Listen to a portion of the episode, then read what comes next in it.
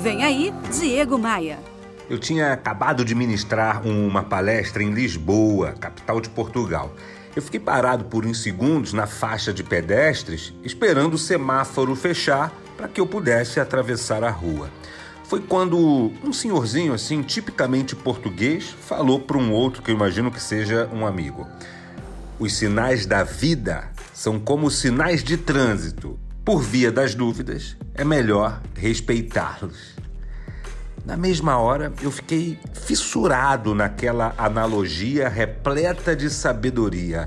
Sinais da vida são tão importantes quanto os sinais que regulam o nosso trânsito. Veja se não é assim. Quando estamos dirigindo e nos perdemos, seguimos o fluxo, mas sempre tentando observar, sempre tentando encontrar algum sinal, alguma placa, alguém que possa nos indicar a direção correta. Quando a gente está dirigindo e uma rua está interditada, sempre tem alguém mostrando um caminho para contornar aquele obstáculo ou mesmo uma placa sinalizando que aquela rua está interditada.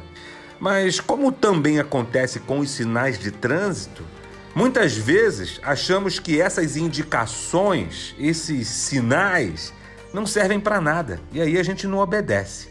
O que, que a gente faz? Fura o sinal vermelho, para em cima da faixa, fecha o cruzamento e nos acostumamos a viver assim.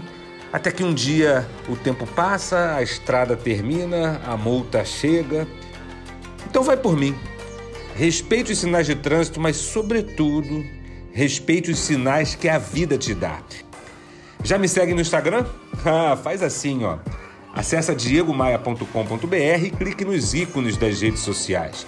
Aproveita para me seguir no meu canal de podcasts lá no Spotify. Todo o meu conteúdo está disponível para você. Eu sou Diego Maia e essa é a sua pílula diária de otimismo. Eu te faço um convite. Bora voar? Bora voar? Você ouviu Diego Maia.